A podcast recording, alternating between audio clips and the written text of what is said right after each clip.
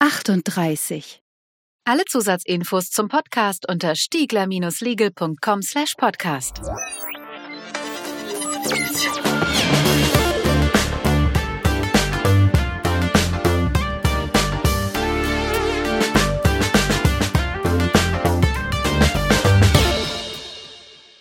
Legal Bits. Wir haben in LegalBits schon viel über die Datenschutzgrundverordnung gesprochen, aber ein Thema treibt jedenfalls mich im Datenschutz schon lang um, nämlich die Frage, was bezweckt der Datenschutz und wie effektiv erreicht man bisher mit der DSGVO dieses Ziel? Allein in der Frage des Schutzgutes oder der Schutzgüter des Datenschutzes, quasi der Frage, wofür wir das alles machen, kann man sich völlig verlieren. Darum soll es in dieser Folge nicht gehen, sondern wir wollen heute genauer auf die betroffenen Rechte schauen. Klar ist, Datenschutzvorschriften sollen dazu führen, dass Betroffene, also Personen, deren personenbezogene Daten verarbeitet werden, über die Rechte in Kapitel 3 der Grundverordnung, also Artikel 12 bis 23, in die Lage versetzt werden, sozusagen die Herrschaft über ihre Daten zurückzubekommen und zu behalten. Heute soll es darum gehen, wie hilfreich eigentlich diese betroffenen Rechte in der Praxis bisher zu sein scheinen und wie vielleicht der Polypod, eine Lösung von Polypoly, dabei helfen kann, betroffenen Rechte wirksamer und einfacher durchzusetzen. Mein Name ist Frank Stiegler, ihr hört LegalBits 38. Heute ist der 8. Juli 2021. Und zu dem Thema könnte es keinen besseren Gesprächspartner geben. Ich begrüße heute mit wirklich großer Begeisterung Thorsten Dittmar. Hallo. Hi Thorsten. Sag doch bitte mal einleitend ein paar Sätze zu dir, deinem Hintergrund, der Tätigkeit und wenn du magst auch direkt zu Polypoly, auch wenn wir dazu gleich noch kommen. Ja, wie gesagt, mein Name ist Thorsten Dittmar. Ich bin oh, seit Ewigkeiten in der Informatik gefühlt, äh, lass mich mal überlegen. Naja, gefühlt ist es noch länger, aber es sind jetzt inzwischen grob 40 Jahre. Hab so den ganzen Kram von ganz Anfang an mitgemacht. So Ende der 70er ging es bei mir los. Ich bin bei Polypoly Mitinitiator. Das Wort Gründer vermeide ich immer so ein bisschen, weil das, finde ich, in der Startup-Szene immer ein bisschen zu überbewertet wird. Es ist im Kern halt einfach, dass eine ganze Menge Leute da mitgewirkt haben und meine Wenigkeit hat sozusagen das angezettelt. Mhm. Polypoly ist ja nicht einfach nur eine GmbH, sondern es ist eine Genossenschaft, eine Stiftung und eine Gesellschaft, wenn ich das richtig auf dem Schirm habe. Du bist ja für mich grob zusammengefasst das Faktotum des Polyvers. Erklär doch bitte mal so kurz, gerne auch ein bisschen verlustbehaftet, was dieses Polyverse ist. Ja, also eine Datenökonomie ist halt einfach ein multidimensionales Problem. Ja, das ist nicht einfach ein bisschen Technik und die Sache ist erledigt, sondern da steckt eben viel Betriebswirtschaft, viel Juristerei und Technik drin. Und im Kern hast du ja auch drei Player, die in einer Ökonomie grundsätzlich eine Rolle spielen, nämlich den Konsumenten, die Wirtschaft und denjenigen, der den Rechtsrahmen gibt, also den Staat. So. Mhm. Und wir sind der Ansicht, dass eine vernünftige Datenökonomie nur funktioniert, wenn wir alle drei Player in dieser Ökonomie auch repräsentieren können und jeder dieser drei Player auch etwas davon hat. Also das ist einer der Gründe, warum es eben diese drei Firmen gibt, nämlich die Genossenschaft, die gehört den Bürgern auch und die besitzt auch die Technologie, die für den Bürger relevant ist. Die Enterprise, also die Polypoly Enterprise GmbH, wird finanziert von der Wirtschaft und produziert Werkzeuge für die Wirtschaft, um an dieser Datenökonomie teilzunehmen. Und die Stiftung hat ein bisschen eine Sonderrolle. Auf der einen Seite ist es so, dass sie sozusagen ja auch beratend mit zum Beispiel der EU-Kommission und ähnliches zusammenarbeitet. Aber insbesondere ist eine Funktion der Stiftung, dass sie in Zukunft Genossenschaften in anderen Teilen der Welt gründet. Ja, die ist Franchisegeber für die Gründung von Genossenschaften außerhalb der EU, weil im Moment die Genossenschaft, die wir gegründet haben, ist ausschließlich für EU-Bürger zugänglich. Und natürlich haben Bürger in anderen Ländern genauso gut ein Interesse, ihre Stimme zu erheben in so einer Datengenossenschaft. Das können sie aber eben nur tun, sobald wir da auch entsprechend Genossenschaften in deren Rechtsraum gegründet haben. Mhm. Okay, gut. Dann würde ich gerne for full disclosure noch einen Disclaimer vorwegschieben. Nämlich erstens, Polypoly sponsert diese Folge in überhaupt keinem Rahmen gar nicht. Aber ich bin Genosse bei Polypoly, also ich habe selber Anteile, bin deswegen, wenn wir hier über die Sachen sprechen, möglicherweise nicht ganz so unparteiisch, wie ich das aber eigentlich immer auch in dieser Folge zu sein versuche. Ja, und ich kann nicht ganz so kritisch sein mit dir, äh, weil du bist schließlich Anteilseigner und Shareholder Management muss man natürlich immer nett zu seinen Anteilseignern sein. Deswegen Ne? Naja, also ich erwarte heute eigentlich auch nicht wirklich ein Streitgespräch zwischen uns beiden, aber soll bitte schon heißen, wenn ich irgendwas erzähle, was so nicht stimmt, wobei ja du wahrscheinlich vorrangig über Polypoly sprechen wirst, dann grätsch da bitte rein und korrigier mich. Das soll natürlich schon so sein. Na, gar keine Frage, da kann ich mich eh nicht zurückhalten. Okay, gut, dann würde ich vorschlagen, wir starten.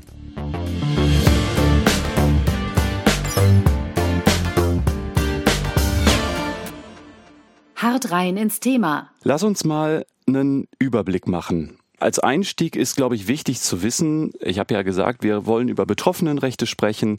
Das heißt, im Datenschutz-Sprech, wir reden über das Kapitel 3 in der Datenschutzgrundverordnung, also die Artikel 12 bis 23. Jetzt gibt es dort äh, verschiedene Pflichten und verschiedene Rechte.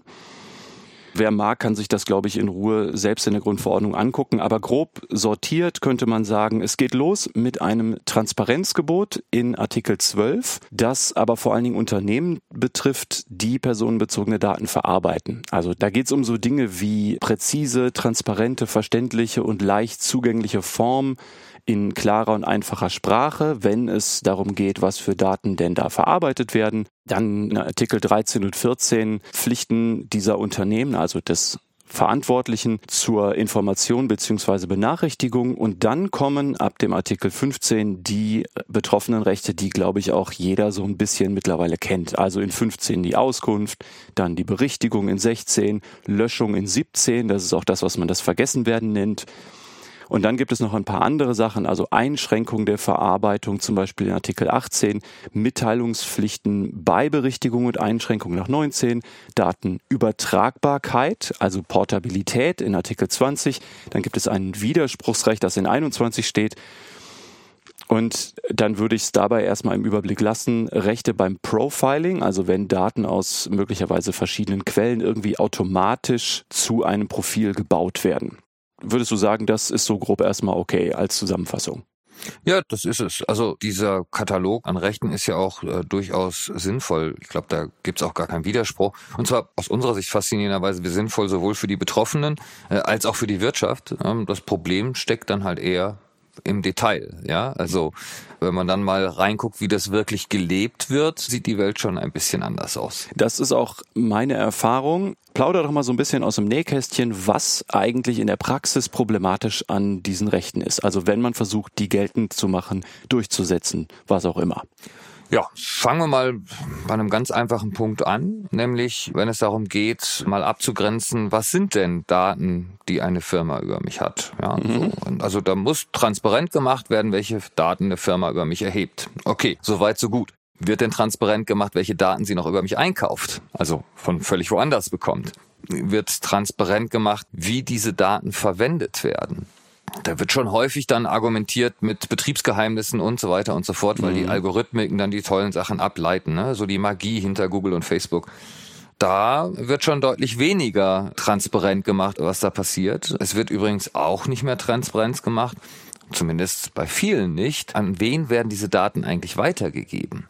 Ja, also wenn ich jetzt zum Beispiel bei PayPal auf die Webseite gehe und mich lange durchklicke und an die richtige Stelle komme, was nicht so ganz einfach ist, an die richtige Stelle zu kommen, mhm. eine Liste, in der PayPal veröffentlicht, an wen sie Daten weitergibt. Und zwar genau welche Daten an wen. Mhm. Aber das ist eine absolute Ausnahme. Und warum macht PayPal das? Weil PayPal eben nicht nur der Grundverordnung unterworfen ist, sondern eine Banklizenz hat und aufgrund dieser Banklizenz in Luxemburg dazu verpflichtet ist. Wenn man jetzt bei Amazon auf die Webseite geht, also ich zumindest oder unser ganzes Team hat es bis jetzt nicht geschafft, irgendwo auf der Amazon-Webseite oder bei irgendeinem anderen äh, großen Datenmonopolisten rauszufinden, an wen die die Daten wirklich weitergeben. Und wenn ich meine Daten runterlade, dann wird mir das auch nicht angezeigt. Ja, so jetzt könnte man sagen, okay, das ist, ja, also ich erlebe das ja regelmäßig in Diskussionen mit den entsprechenden Anbietern, dass sie das für unglaublich schwierig halten und auch rechtlich ganz kompliziert und so weiter und so weiter und so fort. Und auf eine gewisse Art und Weise kann ich das sogar partiell nachvollziehen, insbesondere wenn man sagt, wenn man Vertragspartner hat, mit denen man im Austausch ist, dass man nur bedingt noch dafür verantwortlich sein kann, was mit den Daten passiert, wenn ich sie erstmal einmal aus der Hand gegeben habe. Das ist ja auch die Argumentation von Facebook gewesen im Kontext von Cambridge Analytica. der normale Menschenverstand würde sagen so, hey, die haben sich da nur rausgeredet. Ihr als Juristen wisst es noch besser als ich, aber im Kern kann ich als Unternehmer durchaus nachvollziehen, dass die eigene Verantwortung sozusagen da aufhört, wo das andere Unternehmen anfängt. Ich für Polypoly würde das ein bisschen anders sehen, aber sei es drum. Ich kann aber ja zumindest kontrollieren, was ich in meine Firma an Daten reinlasse. So, und wenn wir so Skandale jetzt, wie sie auch schon durch die Presse gegangen sind, wie das Wall Street Journal hatte ja dann analysiert, dass zum Beispiel aufgrund eines Frameworks, das dort zur Verfügung gestellt wurde, so eine App wie Maya die Periode trackt von Frauen, fleißig und lustig das Sexualverhalten von Menschen an Facebook weitergeleitet hat. Da soll mir mal irgendeiner erklären, wie das noch moralisch unter einen Hut passt, selbst wenn das rechtlich korrekt wäre. Wie kann ich denn mein Recht wahrnehmen, wenn diese Daten sogar schon vor meiner Zustimmung an die andere Seite weitergeleitet werden? Mhm. Und was ich als Firma doch zumindest im Griff haben sollte, ist das, was ich in meine Haustür reinlasse, wenn ich schon nicht mehr anscheinend im Griff habe, was ich aus der Tür rauslasse. Jetzt muss man, glaube ich, das so ein bisschen einsortieren. Ich weiß nicht, ob ihr das mitbekommen habt, aber Maximilian Schrems ist ja seit einigen Jahren in der Datenschutzbubble bekannt wie ein bunter Hund, aber den Namen hat man, glaube ich, auch außerhalb dieser Echokammer auch schon mal wahrgenommen. Zum ersten Mal habe ich von dem wahrgenommen, als er von Facebook die Auskunft über die über ihn gespeicherten personenbezogenen Daten herausgefordert hat, eigentlich schon lang vor der Datenschutzgrundverordnung. Und damals, so ist jedenfalls die Legende, die bei mir angespült wurde, ich habe das nicht geprüft, dass ihm ein Schuhkarton voller Papier geschickt worden sei. nehmen wir mal an, das waren alle Daten, die über ihn gespeichert waren. Auch da gibt es ja Zweifel, das ist ja ein anderer Punkt, den du ja. auch ansprichst. Ja. Und das zeigt zum Beispiel, wie das ursprünglich gemacht wurde. Heute unter der Grundverordnung ginge das gar nicht mehr, weil man das irgendwie in einem maschinenlesbaren Format machen muss. Ja. Und also wir sind uns, glaube ich, auch einig, dass heute Facebook auch kein Interesse mehr daran hat, möglichst viel Papier durch die Gegend zu schicken. Nein. Aber man sieht an diesem ersten Beispiel ganz gut, dass die Auswertbarkeit dieser Daten auf Papier einfach annähernd unmöglich war. Ja. Also er hat es danach gemacht, aber man muss ganz klar sagen, das Format, in dem die Daten dann rausgegeben werden, ist elementar entscheidend entscheidend für die Frage, wie realistisch irgendwer irgendwelche praktischen Erkenntnisse daraus ziehen kann. Und zwar selbst wenn das Ganze nun digital zur Verfügung gestellt wird. Was du ja jetzt auch noch ansprichst, ist dieser Punkt, an wen gehen die Daten eigentlich weiter? Als Jurist kann man ja sagen, naja, das steht doch in 13 drin. Also im Artikel 13 Absatz 1 Buchstabe E steht ja, dass unter anderem gegebenenfalls die Empfänger oder Kategorien von Empfängern der personenbezogenen Daten anzugeben sind. Da merkt man aber schon im Gesetzestext, wie problematisch das ist. Ja. Weil da steht Empfänger oder Kategorien von Empfängern. Genau. Und ich will da jetzt gar nicht so sehr in die Tiefe gehen, aber ich kann sagen, es herrscht seit einer ganzen Weile auch Streit darüber, was davon jetzt unter welchen Umständen angegeben werden muss. Aber klar ist natürlich, die Industrie, also die ganzen Großen insbesondere, die Geld natürlich auch damit verdienen, dass sie Daten an andere weitergeben, werden sich immer auf den Standpunkt stellen, dass die Kategorien von Empfängern doch ausreichen müssen. Natürlich. Das ist meines Erachtens ein ganz wesentliches Problem, weil das natürlich diese Souveränität mit dem Umgang mit personenbezogenen Daten knüppelhart beschränken kann wenn ich bei irgendeiner Plattform, egal ob das jetzt Facebook oder Maya-App ist oder wo auch immer, Daten reinkippe und die dann sagen, ja, wir geben das an Kategorien von Empfängern X und Y weiter. Das aber natürlich nicht dazu führt, dass ich dem weiter folgen könnte um dann dort zu sagen, ich möchte gerne wissen, was ihr über mich habt. Völlig korrekt. Und jetzt gibt es natürlich, das haben wir ja in der Vorbereitung auf den Podcast auch besprochen, noch zahlreiche weitere, ja, ich sag mal, Verteidigungslinien, die Unternehmen gerne nutzen, um die Auskunft über personenbezogene Daten zu beschränken oder sagen wir mal einfacher zu machen. Ein weiteres beliebtes Mittel ist ja zu sagen, na ja, in so einem Netzwerk, die Daten, die dich betreffen, kannst du schon bekommen, aber die Daten, die alle anderen betreffen, sind ja nicht deine Daten. Das sind die Daten, die alle anderen betreffen. Und das bedeutet in der Praxis, also vielleicht hast du da auch ein Beispiel für uns, mhm. dass eigentlich der komplette Datensatz derartig verstümmelt wird, dass man eigentlich auch daraus kaum noch was erkennen kann. Also mit wem ich zum Beispiel Kontakt hatte, weil dann der Plattformbetreiber sagt, ja, das sind ja nicht deine Daten. Das ist ja Daten von jemand anderem. Wir dürfen ja nicht Daten über andere rausgeben. Ja, also im Kern dreht sich das ja alles sozusagen auch um die Verwendbarkeit und Lesbarkeit und Verständlichkeit. Ja, mhm. so. Klar schicken vielleicht heute keine Zettel mehr, aber dann schicken sie eine JSON-Datei. Ich weiß nicht, also mhm. für bin mir ziemlich sicher, dass ich meine Mutter frage, was Jason ist, dann sagt sie mir ein alter griechischer Held. Ja, ähm, Jason, Jason Donovan, Sänger aus, aus oder, Australien. Oder, den wird meine Mutter wahrscheinlich genauso wenig kennen wie das Format Jason. Okay. Aber ist halt unbrauchbar. Was soll der Unsinn? Und natürlich muss es irgendein standardisiertes Format sein, also ein Dateiformat, das man weiterverarbeiten kann. Ich habe nichts prinzipiell gegen JSON, sondern es geht mir im Kern einfach darum, dass man etwas so aufbereiten muss, dass jemand das auch vernünftig weiterverarbeiten kann. Wichtiger Punkt, ja.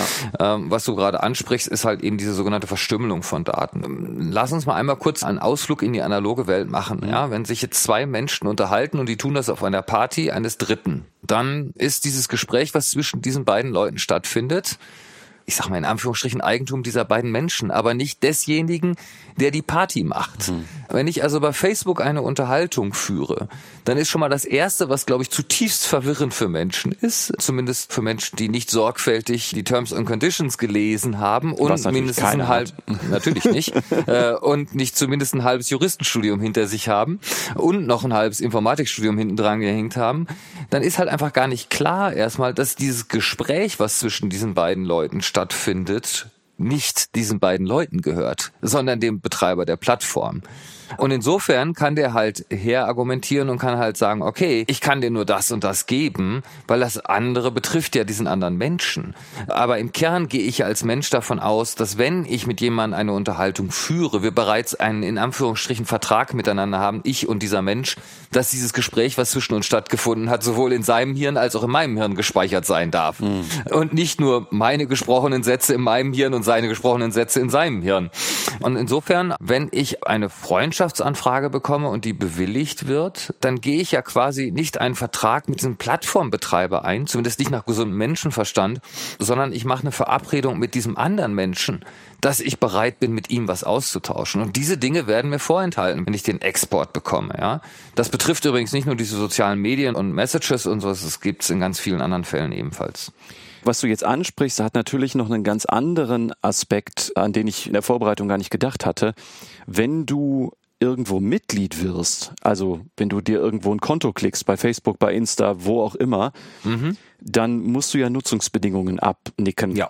Und in aller Regel, und ich würde sogar fast so weit gehen zu sagen, es geht eigentlich gar nicht anders, aber so geht's irgendwie auch nicht richtig, bekommst du ja Nutzungsbedingungen, in denen auch datenschutzrechtliche Einwilligungen enthalten sind, die allerdings auch noch verschiedene andere Rechtsgebiete streifen, also zum Beispiel ja. urheberrechtlich. Ja. Also so Facebook und Co., also ich nenne jetzt immer Facebook als Beispiel, aber wir sind uns ja einig, das betrifft allerlei Plattformen und so. Naja, kannst du alle in einen Sack stecken, immer drauf und triffst du den richtigen. Dann ist das ja so, dass wenn du da Mitglied werden willst, dir der Plattformbetreiber, die Plattformbetreiberin sagt, wenn du irgendwas hier postest, dann will ich die Lizenz haben, also die Erlaubnis, das auch für eigene Zwecke zu vermarkten. Ja. Und darüber wollen wir jetzt heute gar nicht so im Kern sprechen, aber jedenfalls in diesen allgemeinen Nutzungsbedingungen, mhm. was ja AGB-rechtlich in aller, also das ist immer AGB mhm. eigentlich, ja. wenn denn AGB-Recht überhaupt was bringt. Also ja. in Deutschland ist das so, in ja. Irland ist es wieder anders.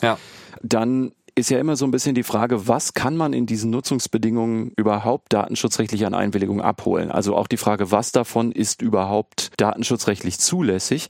Aber ganz unabhängig davon machen die Plattformbetreiberinnen natürlich das, was sie wollen. Also ja die schreiben da rein, was sie wollen. Das kommt dann natürlich schon mal vor, dass im Einzelfall vor irgendeinem Gericht dann das wegen AGB-rechtlichen Grundsätzen gekippt wird. Ja. An dieser Stelle ein kurzer Einschub. Nach der Aufnahme dieser Folge wurde bekannt, dass der oberste Gerichtshof Österreichs dem EuGH Fragen zur Entscheidung vorgelegt hatte, die sich in Bezug auf Facebook genau der gerade zwischen Thorsten und mir besprochenen Frage widmet, nämlich kann Facebook datenschutzrechtliche Einwilligungen wirksam über seine Nutzungsbedingungen einholen. Die Entscheidung des EuGH wird voraussichtlich nicht nur für Facebook, sondern grundlegende Bedeutung haben. Und jetzt zurück zur Aufnahme mit Thorsten. Aber in meiner Beobachtung jedenfalls hat das seit der Geltung der Datenschutzgrundverordnung nicht dazu geführt, dass die ganzen großen Betreiberinnen Daten nicht mehr als Geschäftsmodell nutzen könnten. Nö. Siehst du das auch so? Das, da hast du völlig recht, das ist so. Man muss da natürlich auch ein bisschen differenzieren. Aufgrund der technischen Struktur dieser Plattform ist es notwendig, dass die bestimmte Daten sozusagen wandern lassen. Ja? Nehmen wir mal jetzt nochmal PayPal als Beispiel. Die haben mit Sicherheit Dienstleister, womit sie Fraud Detection machen. Mhm. Also ne, so. Und dann müssen die bestimmte Informationen rüberliefern. Äh, das machen die halt eben nicht selber. Und dann mitigieren die darüber und kommen halt irgendwie wieder zurück. Mhm. Fein. Das ist notwendig, aber pointieren wir das mal ein bisschen ich schicke dir in einem Dialog ein Bild von mir, was ich dir als Mensch, der mir, sag ich mal, wohlgesonnen, gut bekannt und befreundet oder sonst was auch immer schicke. Mhm. Und es ist ein hochgradig lächerliches Bild, wo ich schwertrunken und halt nackt über den Zaun nach einer Studentenparty hänge. Und wir lachen uns beide schlapp. Und eine Woche später gehe ich durch die Stadt und erkenne es auf einem Plakat von einem Plattformbetreiber wieder, weil er das genutzt hat, um damit Werbung zu machen. Mhm. Ja, da liegen aber Welten zwischen. Absolut. Ja? Also da würde nie ein Mensch drauf kommen, dass das zwei Dinge sind, die miteinander irgendwas zu tun haben. Und da will man doch auch eine Grenze ziehen können, die sagt, ja, für das Betriebsnotwendige, um den Service aufrechtzuerhalten, können bestimmte Dinge gemacht werden. Aber alles, was darüber hinausgeht, sollte davon strikt entkoppelt sein. Ja, da möchte ich eine gesonderte Zustimmung geben, die eben auch nichts mit der Nutzung der Plattform zu tun hat. Mhm. Und ich meine, wir haben nicht ohne Grund in bestimmten etwas stärker regulierten Bereichen so Sachen wie Kopplungsverbote. Also, dass du zwei mhm. Dinge miteinander verknüpfst, damit der Benutzer überhaupt gar keine Chance hat, als, wie soll ich sagen, die Kröte mit dem Zuckerli nur gemeinsam zu schlucken. Das haben wir ja an der Stelle nicht. Und das macht es mir wirklich schwierig, meine Betroffenen Rechte auch auszuüben. Ja, also ja. wir haben da halt auch einen kartellrechtlich, würde man sagen, einen dysfunktionalen Markt, weil eine der Indikatoren für einen dysfunktionalen Markt ist ja zum Beispiel das Informationsungleichgewicht, dass ich als Konsument mhm. nicht mal mehr verstehe, was da wirklich abgeht, worauf ich mich da einlasse. Wir kennen alle die meistverbreitete Lüge im Internet. Ja, ich habe die Terms and Conditions gelesen. Mhm. Ja, so, weil das versteht kein Mensch, was da steht. Ja, ich habe den Datenschutz gelesen. Ja, genau. Und akzeptiert. Ja, genau. Äh, übrigens, wer in der Hinsicht noch Aufkleber von mir möchte, ne? Wir nehmen den Schutz Ihrer Daten sehr ernst. Echt jetzt, Junge. Mhm. E-Mail an mich oder über Twitter oder so. Aber was du ansprichst, ist ein Thema, das in diesem Kontext natürlich auch super wichtig ist und auch überall mitschwingt. Also das, was das Bundesverfassungsgericht damals im Volkszählungsurteil halt diese informationelle Selbstbestimmung genannt ja. hat, ist ich kann, glaube ich, so viel spoilern, das kann man so heute eigentlich nicht mehr halten. Wir haben ein EU-Grundrecht dafür und so. Also das irgendwie dieses deutsche vom Gericht da zusammengedichtete Grundrecht heute so noch zu halten, das ist, glaube ich, gewagt. Aber ich habe vor kurzem eine Ansicht gelesen, die ich ganz gut fand, nämlich den Zweck des Datenschutzes so als informationelle Integrität zu bezeichnen. Und das ist zwar jetzt erstmal nur ein Terminus, mhm. ähm, zeigt aber, glaube ich, ganz schön, dass wir ein großes Problem haben. Und ich meine wirklich universell und jeder. Also ich glaube, es gibt aktuell praktisch niemanden, der auch nur auf ein Netzwerk begrenzt genau sagen könnte, was mit seinen Daten passiert. Also Klar ist, wir haben einen Widerstreit. Einerseits sollen Leute darüber entscheiden können, was für personenbezogene Daten über sie wo existieren und mit wem geteilt werden und wofür genutzt mhm. und so weiter. Mhm, mhm, Andererseits ist es technisch gesehen annähernd unmöglich, das zu verstehen, was da überhaupt passiert, auch weil die Geschäftsmodelle so komplex werden. Und um das jetzt noch ein bisschen komplizierter zu machen, wir haben natürlich auch eine totale Datenschutzmüdigkeit. Also das ist auf jeden Fall in meiner Erfahrung so. Ja. Der Punkt, der für mich in der Wahrnehmung am meisten Widerstand macht, ist eigentlich die Cookie-Thematik, die ja eigentlich gar nicht von der Datenschutzgrundverordnung ursprünglich kam. Ja. Aber nichtsdestotrotz, also wenn man dem durchschnittlichen Nutzer in welchem Kontext auch immer überhaupt begreiflich machen wollte, was da überhaupt passiert, wäre das, äh, sagen wir mal, ein ambitioniertes Unterfangen. Ja. Und all das jetzt zusammenzubringen, also wir haben betroffenen Rechte, wir haben total komplexe Geschäftsmodelle, die zum Teil natürlich auch geheim gehalten werden. Wir haben Leute, die das alles nicht verstehen und die haben ja auch nur 24 Stunden am Tag Zeit und haben auch noch was anderes zu tun, haben also auch gar nicht die zeitlichen Ressourcen, um das alles rauszukriegen dann sind wir in einer Gemengelage, die nach einer Lösung schreit, finde ja. ich. Also ich würde sogar so weit gehen zu sagen, wenn wir das nicht vernünftig in absehbarer Zeit gelöst kriegen, also vielleicht jetzt nicht du und ich, aber so wir in Europa, dann ist das ganze Getanze um die Datenschutzgrundverordnung eigentlich wertlos gewesen. Ja. Also ist jetzt eine sehr gewagte ja, ja. These, nee, schon klar, aber bin ich völlig bei dir. Ich halte das für das zentrale Kriterium. Wenn wir nicht hinbekommen, dass Leute besser verstehen, was mit ihren Daten passiert und die das souveräner kontrollieren und beeinflussen können, dann war die ganze Bemühung rund um die Datenschutzgrundverordnung vor allen Dingen ein Ofen für Unternehmensgeld. Ja, also ich würde sogar noch einen Schritt weiter gehen. Also zum einen traue ich auch den meisten Unternehmen nicht mal mehr zu, dass sie wissen, was in ihrer eigenen IT mit den Daten passiert. Hm. Auch übrigens nicht den großen Tech-Konzernen. Ich bin mir hundertprozentig sicher, dass es dort niemanden gibt, der wirklich mit hundertprozentiger Gewissheit sagen kann, ich kann dir von A bis Z sagen, was dort mit den Daten passiert. Dafür sind diese Firmen viel zu dezentral. Die bezeichnen sich selber ja auch als sehr agil, ja, sie sind eher anpassungsfähig. Was heißt denn das? Das heißt, dass da die ganze Zeit an dem Ding rumgebastelt wird, ja. Kannst du dir Fort Knox vorstellen, nur dass ständig irgendwo gebaut und gebastelt wird. Das passt gar nicht so. Und ähm, im Kern am besten wird es immer deutlich, wenn man das mal einmal zurück in die analoge Welt transportiert.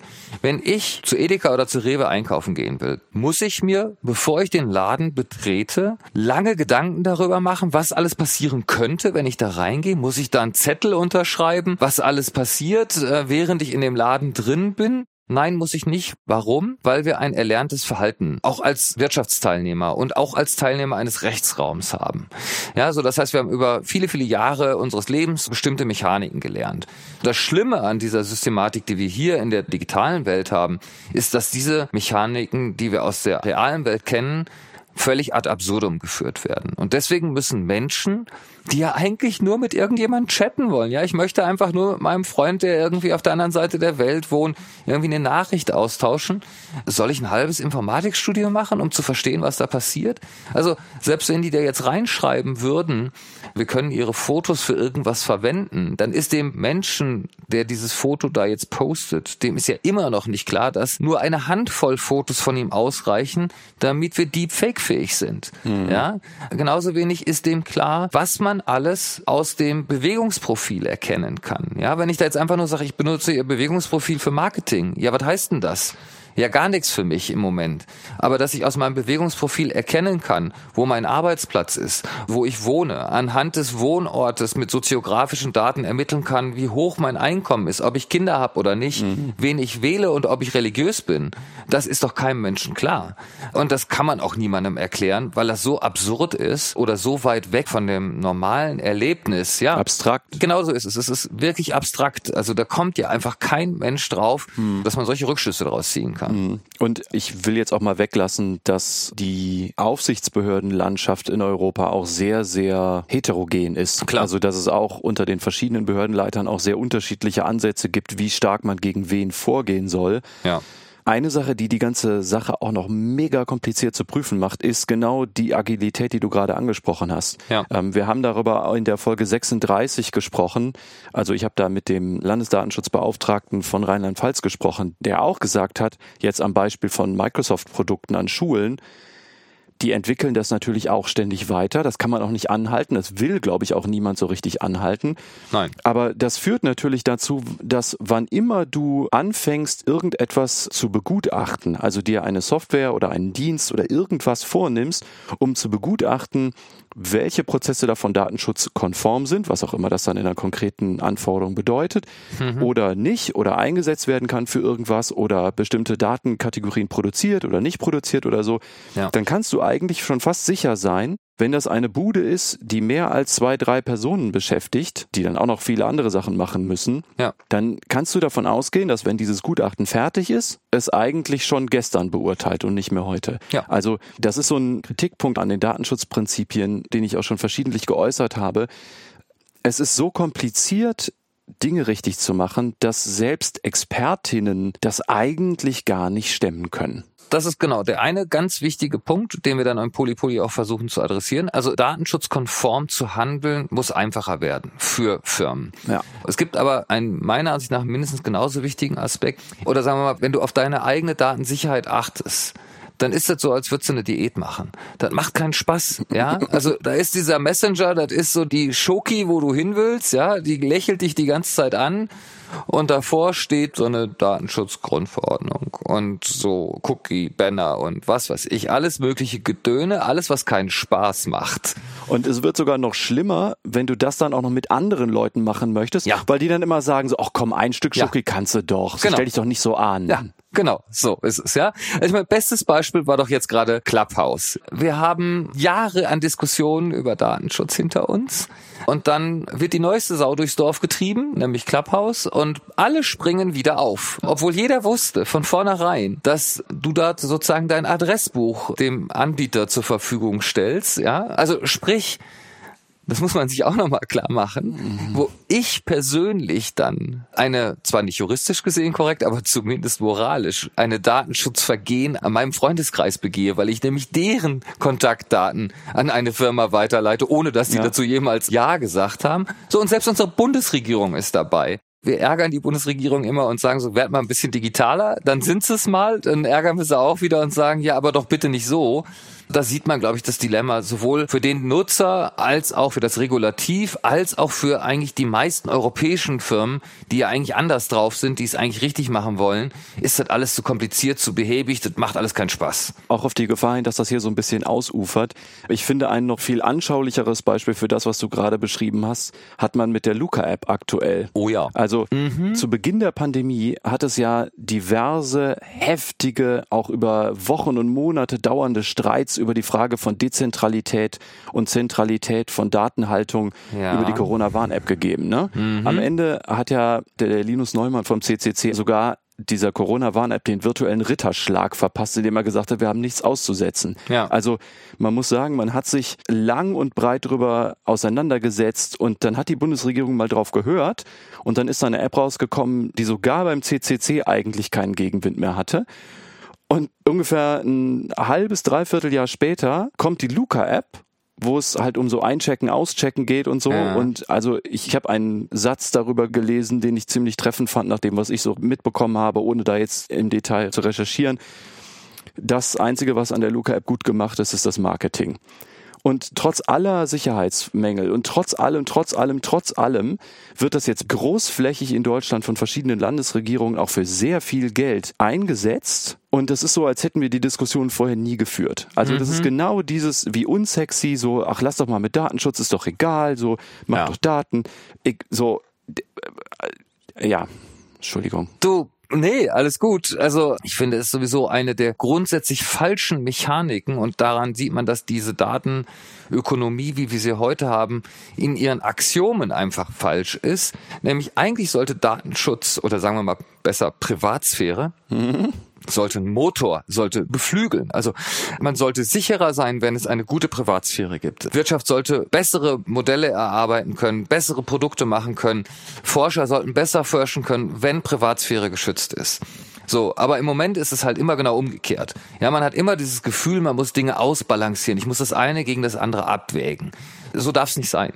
Wir haben uns sehr, sehr früh, also schon auch vor dem Hackathon, der dort stattgefunden hat, für eine dezentrale Lösung ausgesprochen was kein Wunder ist, weil wir für eine dezentrale Datenökonomie stehen und haben uns, wie soll ich sagen, um das höflich auszudrücken, sagen wir, sich haben den Kopf eingerannt oder blutig geschlagen, weil man immer wieder an diese Situation traf, dass weder Wirtschaft noch Behörde mit einer dezentralen Lösung etwas anfangen konnte. Mhm. Das ist halt einfach nicht das, was man erlebt hat bisher. Mhm. Also wenn du in eine IT-Landschaft einer großen Behörde guckst, genauso wie in die IT-Landschaft einer großen Firma, dann sind ein Großteil aller Applikationen sind dort zentralisiert.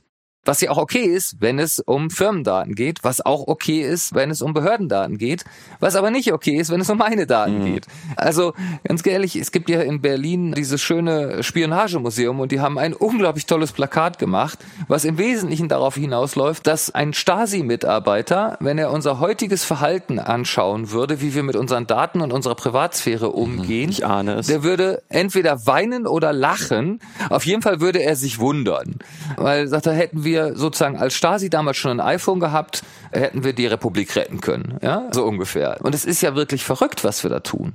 Also wie wir uns sozusagen willentlich auch dieser Mechanik unterwerfen. Das liegt aber einfach daran, dass es gefühlt keine Alternative gibt. Es gibt keinen leichten Datenschutz. Es nee. gibt keine Privatsphäre, die Spaß macht.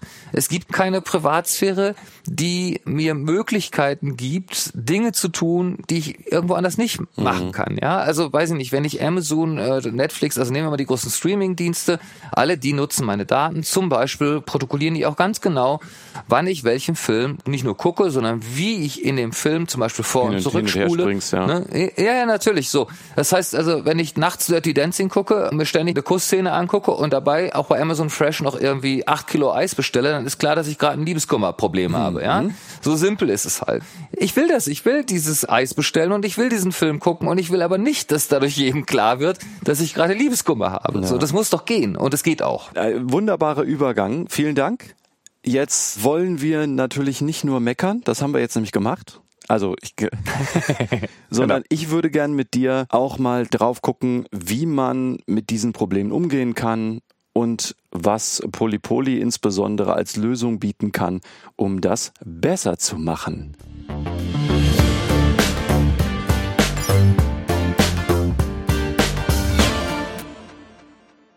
Polypoly sagt ja auf der Website, wir haben eine Lösung entwickelt, mit der sie herausfinden, wer was über sie weiß. Mhm. Das ist ja erstmal vollmundig, finde ich gut. Wie sieht denn diese Lösung aus? Das ist übrigens der einfachere Teil. Das, was danach noch kommt, ist noch viel komplizierter.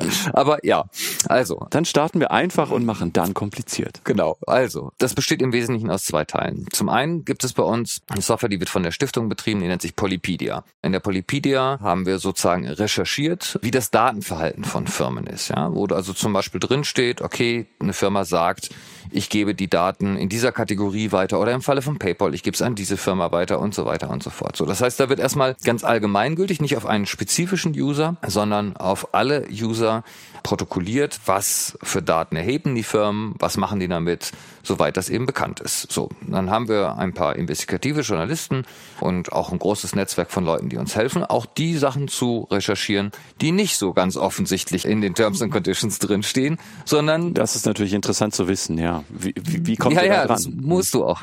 Naja gut, auf der einen Seite kannst du es einfach im Code lesen, ja. So, also wenn du so eine App nimmst, also du schaust dir die Frameworks an, die jetzt zum Facebook oder wer auch immer veröffentlicht, dann ist darin erkennbar, bis zu einem gewissen Grade, was sozusagen passiert, wenn du dieses Framework als Entwickler in deiner App nutzt.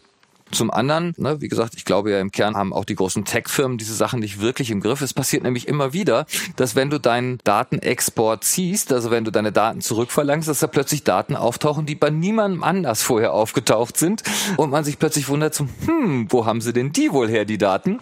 Und dann gibt's halt Leute, die uns darüber informieren und wir das dort mit eintragen. Ja? Das ist aber, wie gesagt, erstmal abstrakt und bezieht sich eher auf die Firma. Heißt aber, das, was in der Polypedia auftaucht, könnten wir, also könntet ihr belegen? Ja, ja, alles. Okay. Mhm. Wir haben sehr viel Zeit darin investiert, ein revisionsfestes System zu entwickeln. Das heißt also, wir können das sogar rückwärts machen. Das heißt, wenn uns in fünf Jahren jemand verklagen und sagen würde, so, ihr habt vor drei Jahren behauptet, dass da, da, da, da, dann könnten wir genau nachschauen und sagen, vor drei Jahren stand exakt an diesem Tag zu dieser Uhrzeit das in der Polypedia drin und das sind die Quellen dafür und so weiter und so fort.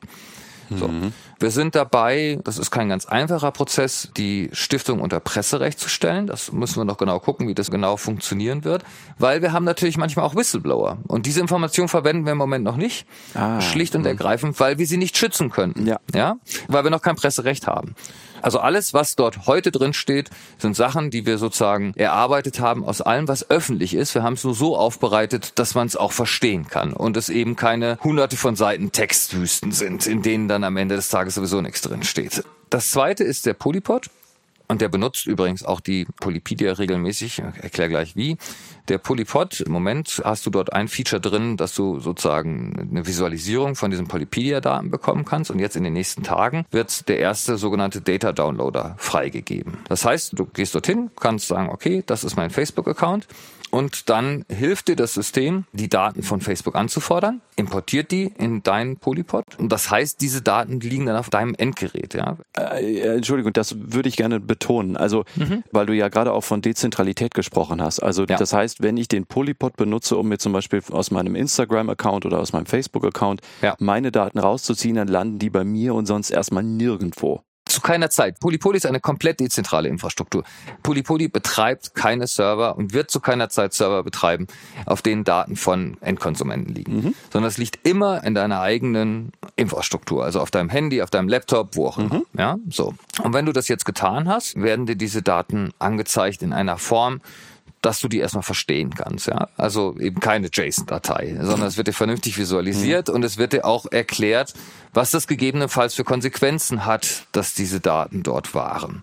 Und diese Daten werden dann auch durchsucht während des Imports nach Hinweisen, dass diese Daten von woanders kommen. Also zum Beispiel, wenn du deinen Facebook-Account runterlädst, dass da vielleicht Hinweise drinstecken, dass da irgendwas von WhatsApp gekommen mhm. ist. Sagen wir so. Und dann kannst du einen Hinweis bekommen, möchtest du das vielleicht auch runterladen und dann kannst du so Schritt für Schritt von überall, also jetzt erstmal von den großen, ich nenne sie lieber Datenoligarchen als Datenmonopolisten, diese Informationen runterladen. Und ja, die sind teilweise, wie wir vorhin schon sagten, verstümmelt. Also da werden bestimmte Informationen sozusagen nicht sofort mit preisgegeben. So, und der Polypod bemüht sich dann eben diese Verstümmelung wieder aufzuheben, so dass du als Mensch dann doch wieder ein vernünftig klares Bild dazu bekommst. Und je mehr Daten du sozusagen runterlädst von verschiedenen Plattformen, umso vollständiger wird dieses Bild. Es wird natürlich auch zu gegebener Zeit, also das ist eine Frage der Zeit, glaube ich, total spannend werden zu sehen, ob das, was der Polypod da protokolliert, gerichtsfest ist. Mhm. Denn, denn, also klar, denn der nächste Schritt könnte ja sein, dass ich dann sage, ihr habt mir falsche Auskünfte erteilt, mhm. ihr habt Daten nicht gelöscht, obwohl ihr solltet, mhm. und als Informationsbasis dann Polypod-Daten einzuführen in so einen Prozess. Ja. Ähm, das wäre natürlich das, was man dann auch will, ne? Also da wir ja unter Juristen hier im Auditorium sind, ähm, ja, können wir auf den Teil gerne, ja, ja, aber also sagen wir mal zumindest Menschen, die sich dafür interessieren, können wir auf den Teil durchaus ja ein bisschen weiter eingehen. Dem ist so. Also zum einen ist es so, die Datei, die wir von einem, oder genauer gesagt die du, weil wir bekommen die ja nicht, sondern du bekommst mhm. die, die wird unverändert gelassen. Bei dem Import wird sozusagen das, was von deinem Vertragspartner, also Facebook oder whomever, geliefert worden ist, erstmal unverändert genauso belassen. So, und in einem zweiten Schritt wird dann sozusagen diese Datei oder eine Kopie dieser Datei so aufbereitet, dass wir sie vernünftig importieren können.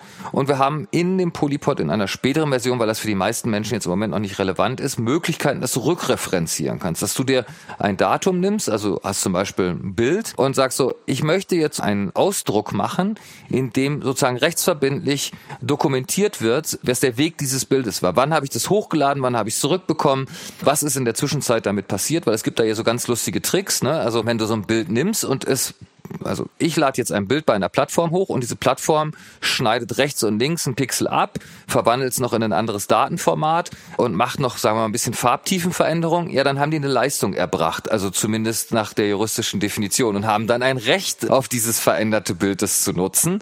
Solche Tricks können wir dann halt auch teilweise nachvollziehen und sagen so, hier, guck, da wurde also das Ursprungsbild quasi gar nicht wirklich bearbeitet, sondern einfach Schmu gemacht, nur um sozusagen sich ein Recht zu erschleichen. Ja, ob das so funktioniert funktioniert nach Rechtslage, ist immer noch eine andere Frage. Aber sowas, ja, ja, man weiß es ja nicht. Was natürlich gern gemacht wird, ist, dass man Medien verändert, um eine Auffindbarkeit eben genau dieses Mediums zu unterbrechen. Ja, auch das. Und wenn du dann natürlich nach Bildern suchen möchtest, also am einfachsten ist es natürlich, wenn du schlicht dieselbe Datei hast, denn dann die fällt sofort auf. Klar. Wenn du aber natürlich grafisch ähnliche Bilder finden möchtest, musst du fast schon semantisch gucken. Also ja. was ist da drauf zu sehen, ne? je nach Veränderungstiefe. Aber okay, Entschuldigung, nur so eingeworfen. Genau. Ja, ja, alles gut, alles gut. Aber du weißt, worauf es hinausläuft. Ja. Also, und dann werden wir in Zukunft noch eine Immutable Chain, also eine unveränderbare Protokolldatei in den Pod einbetten, so dass du auch zum Beispiel unterscheiden kannst oder jederzeit nachgucken kannst, hat irgendjemand anders was mit meinem Polypod gemacht. Also was ja per se erstmal nicht sein sollte, ja. Aber keine Ahnung. Manchmal sind Menschen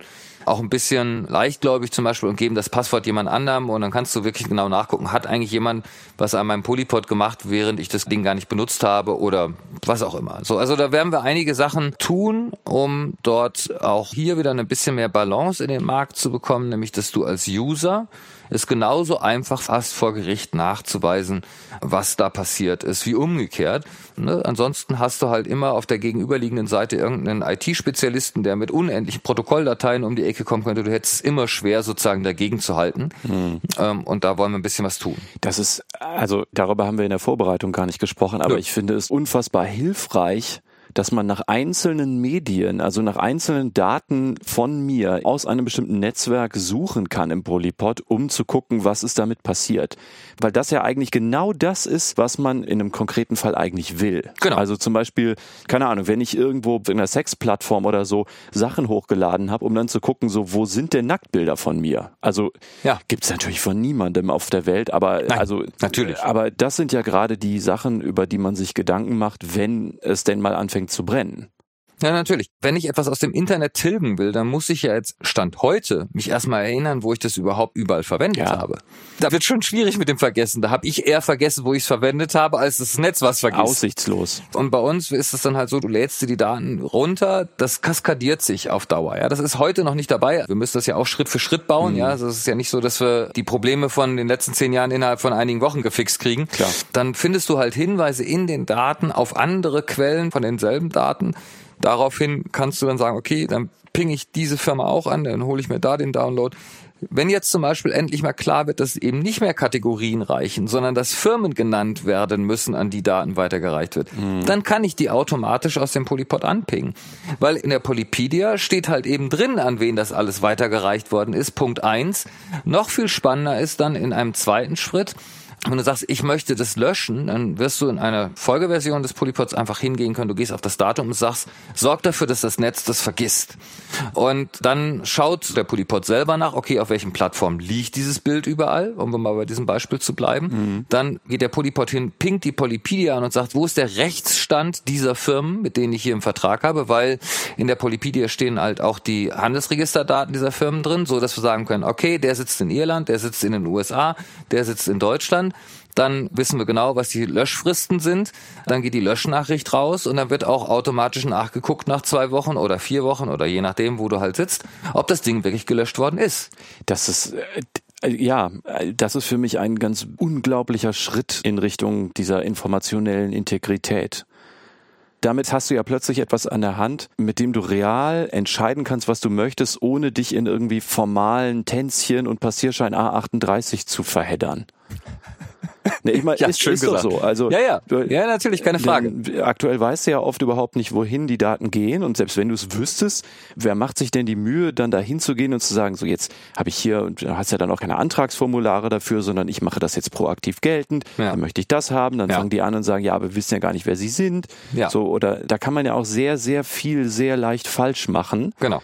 Auch so, dass die realistisch sagen können, ja, das dürfen wir gar nicht, dafür brauchen wir noch. Ja, klar. Und gerade für diese Passierschein A38 Geschichten einen Automatismus zu haben, bedeutet natürlich plötzlich, dass du, also ich würde jetzt nicht unbedingt sagen auf Augenhöhe, aber dass du jedenfalls sehr viel näher dran bist an dieser gemeinsamen Augenhöhe, als das vorher der Fall war. Also himmelhoher Unterschied, ja. Keine Frage. Hier geht es ausschließlich um das, wie soll ich sagen, das, das Fixen eines Problems der Vergangenheit. Das hilft immer noch nicht für die Zukunft. Klar, wenn ich jetzt in einer Situation bin, wo ich sage, ich will, dass das hier verschwindet oder sonst was auch immer, oder ich möchte, dass diese Teile von der Wirtschaft nicht mehr genutzt werden, oder, oder, oder, dann ist das sehr, sehr hilfreich. Es bleibt aber bei der Grundthematik, dass wir hier sozusagen ein Abwehrrecht leben, äh, anstatt eine gesunde Alternative zu bieten erstmal noch. Ne? Aber nichtsdestotrotz, das ist auf jeden Fall schon mal ein ganz, ganz wichtiger Schritt.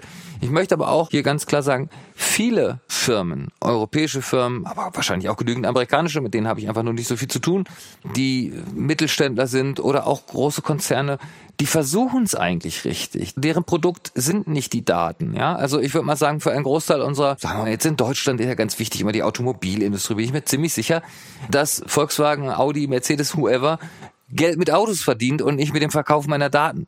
Das heißt, die haben eigentlich alle ein Interesse daran, selber auch wieder auf Augenhöhe zu kommen. Mit Tech-Firmen, die heute auch Autos produzieren. Ja, so, weil da hast du natürlich auch ein Ungleichgewicht. Also es ist eben nicht nur was, was den Bürger betrifft. Das betrifft unsere Wirtschaft genauso. Und wenn wir auf dein Corona-Beispiel von vorhin zurückgehen. Also ich lehne mich mal einmal aus dem Fenster hier. Ich glaube, der finale Grund, warum wir auf eine dezentrale Lösung bei der Corona-App gegangen sind, ist, dass der ursprüngliche Ansatz bei Apple und Google nicht durch die Tür gekommen wäre. Mhm. Weil die haben da einfach Richtlinien gesetzt, die völlig unabhängig von unserer Regierung waren und zwar gegenläufig zu dem, was unsere Regierung und auch viele andere Regierungen in Europa entwickeln wollten. Und gesagt so, nee, dann könnt ihr nicht auf unsere Schnittstelle zugreifen. So, das heißt am Ende des Tages, du merkst, du hast hier eine Asymmetrie an ganz vielen Stellen und woran wir gerade arbeiten, ist diese Asymmetrie zwischen Konsument und Tech-Firmen ein bisschen in den Griff zu bekommen. Das ändert in der Asymmetrie für die Wirtschaft und in der Asymmetrie für den Staat immer noch nichts. Und deswegen ist das nicht gut genug. Wir müssen noch eine Schippe drauflegen. Mhm. Das heißt, wir holen uns proaktiv von Unternehmen Daten und werten die aus, weil die nichts dagegen machen können. Mhm. Genau, weil das Recht auf unserer Seite ist. Dann lass uns doch jetzt noch mal auf einen etwas anderen Punkt kommen. Gibt es denn Szenarien oder siehst du denn Szenarien, in denen man das gar nicht erzwingen müsste, sondern möglicherweise Unternehmen oder vielleicht auch Behörden eigentlich auch ein Interesse daran hätten, da mitzumachen? Ja, natürlich ist es so. Also solche Szenarien gibt's, weil ein Großteil aller Unternehmen sind ja keine datengetriebenen Unternehmen, sondern es sind Unternehmen, die Dinge produzieren oder sonst was auch. Ich meine, die ältesten datengetriebenen Unternehmen, die wir haben, sind Versicherungen. Ja, so die machen nichts mhm. anderes, als zum Beispiel in Sterbetabellen für Lebensversicherungen auszurechnen anhand von Daten, wie Beiträge sein müssen und so weiter. So nichtsdestotrotz steht jetzt, glaube ich, keine der deutschen Versicherungen unter Verdacht, dass sie deine Messenger-Kommunikation ausspäht. Und trotz alledem ist es ein datengetriebenes Unternehmen. Noch nicht. Noch nicht, ja, genau. InsurTech sei Dank. Die haben essentielle Daten, die sie brauchen. Zum Beispiel deine Adresse, um dir eine Rechnung zu schicken. Da hast du übrigens auch kein Recht, die Löschung zu beantragen, ja, weil die haben aufgrund von Steuergesetzen, Rechnungslegungspflichten, die müssen die zehn Jahre aufbewahren. Kannst du mit den Füßen strampeln und sagen, ich will, dass ihr die vergesst. Sie werden sie nicht vergessen. Also beantragen kannst du es natürlich schon, aber ja, es nützt halt nichts. Ja. Also insofern, man muss erstmal aus Firmensicht unterscheiden. Es gibt so essentielle Daten und da haben ganz viele ein Problem. Also zum Beispiel die deutsche Versicherungswirtschaft verliert Millionen jedes Jahr weil wir als Menschen vergessen, denen unsere neue Adresse mitzuteilen. Ja, keine Ahnung, hast du drei, vier, fünf Versicherungen, ziehst um und dann wollen die dir einen Brief schicken und der kommt nie bei dir an, dann fangen die an zu recherchieren hin und her. So, deswegen hat diese Versicherungswirtschaft ein Interesse, dir diese Daten zurückzugeben, mit der Bitte, wenn sie sich ändern, gib mir die aktuellen Daten zurück. Dadurch würde dieser Wirtschaftszweig Millionen sparen und das würde am Ende des Tages auch die Beiträge senken. Mhm. Ja? Oder genauso gut ist es in anderen Bereichen. Eine Firma wie Nestle, ob man die jetzt mag oder nicht, lassen wir mal dahingestellt sein, die gibt zig Millionen jedes Jahr aus, um ihre CRM-Daten auf den aktuellsten Stand zu bringen. Das ist ein ganz unglaubliches Geldgrab, ja. Das ist irre. Dann gibt es nochmal einen Bereich, den finde ich besonders, ich sage mal in Anführungsstrichen tragisch. Es gibt Firmen, die brauchen hochsensible Daten. Also nehmen wir zum Beispiel mal einen Carsharing-Dienstleister. Der musste Flottensteuerung machen. Der muss seine Autos so platzieren, dass wenn du morgens aus der Tür gehst, möglichst in der Nähe ein Auto steht. Mhm. So, das heißt, der braucht deine Bewegungsprofile. Und auf der anderen Seite, ich schwör's dir, ich bin mir 100% sicher, der CTO schläft nachts nicht gut, weil wenn die die Bewegungsprofile gespeichert haben, dann wissen die sehr viel über die Menschen. Und wenn die gehackt werden, haben die ein so fundamentales Problem, der würde am liebsten diese ganzen Bewegungsdaten wieder abgeben. Er will sie nur nutzen, um seine Flottensteuerung zu machen. Aber er will sie eigentlich gar nicht haben, weil das ja ein irrer Kostenaufwand ist, die zu besichern. Das ist natürlich etwas, das oft auch synonym gedacht wird. Ne? Also wenn ich sie benutzen möchte, muss ich sie ja haben. Genau. So denkt man. Wenn man mal ein paar Jahrzehnte zurückgeht, dann wissen wir, dass es genügend gute Beispiele gibt, wo das eben nicht so war. Ja? Also Daten zu nutzen heißt ja erst einmal, es muss jemand geben, der sie hat und den kann ich was fragen. Ja. So, und der gibt mir dann eine Antwort. Das muss aber nicht mein eigenes Rechenzentrum sein. Das nennt man Outsourcing oder Arbeitsteilung. Ja? So. Mhm. Und wenn du jetzt große Rechenzentren baust, in denen du die Daten von Millionen von Menschen speicherst, dann ist Hacking natürlich auch viel, also es muss einem einfach klar sein, dass ein Großteil aller Hacking-Angriffe sind wirtschaftliche Vorgänge. Da geht's nicht darum, irgendjemand auszuspähen, weil man dem was Böses will, sondern weil man Kohle verdienen will. Ja? ja. So, das heißt also, wenn du Fort Knox überfallen kannst, sprich die Datenbank mit Millionen von Einträgen von mhm. Millionen von Menschen, dann lohnt sich das viel eher, als wenn ich dein persönliches Handy hacken würde. Also, versteh mich nicht falsch, aber ich würde jetzt mal sagen, deine ganz ja, ja. persönlichen Daten alleine, hey, who cares, ja? Wer da übrigens mehr zu wissen möchte, kann sich die Folge 34 mit Honkase anhören. Da haben wir über Ransomware gesprochen und warum bestimmte Unternehmen interessant sind und so. Genau. Das nur mal so am Rand. Genau. So, und wenn du dann über eine dezentrale Technologie redest, dann ist es halt so, dass quasi deine Daten immer bei dir zu Hause sind. Und wenn du jetzt an deine eigene Haustür guckst, dann wird da wahrscheinlich ein, ich sag mal, klassisches Abus-Schloss oder ein vergleichbarer Hersteller dran sein. Denn zu Hause ist kein Hochsicherheitstrakt, weil das, was sich da hinter der Tür zu holen ist, im Vergleich zum Aufwand und zum Risiko dort einzubrechen, einfach nicht lohnt. Unverhältnismäßig, so, klar. Genau. So, wenn du also jetzt die Daten an die Bürger zurückgibst und der Wirtschaft eine Möglichkeit gibst, sie an diesem Ort, wo sie da sind, nämlich bei dir auf dem Endgerät, zu nutzen, ohne dass sie sie wieder in ihr Rechenzentrum holst, dann dreht sich das ganze Spiel um 180 Grad um ich hatte das ja am Anfang erzählt, es gibt eben die Polypoly Enterprise, die sozusagen die Werkzeuge für die Wirtschaft baut und auch von der Wirtschaft finanziert wird.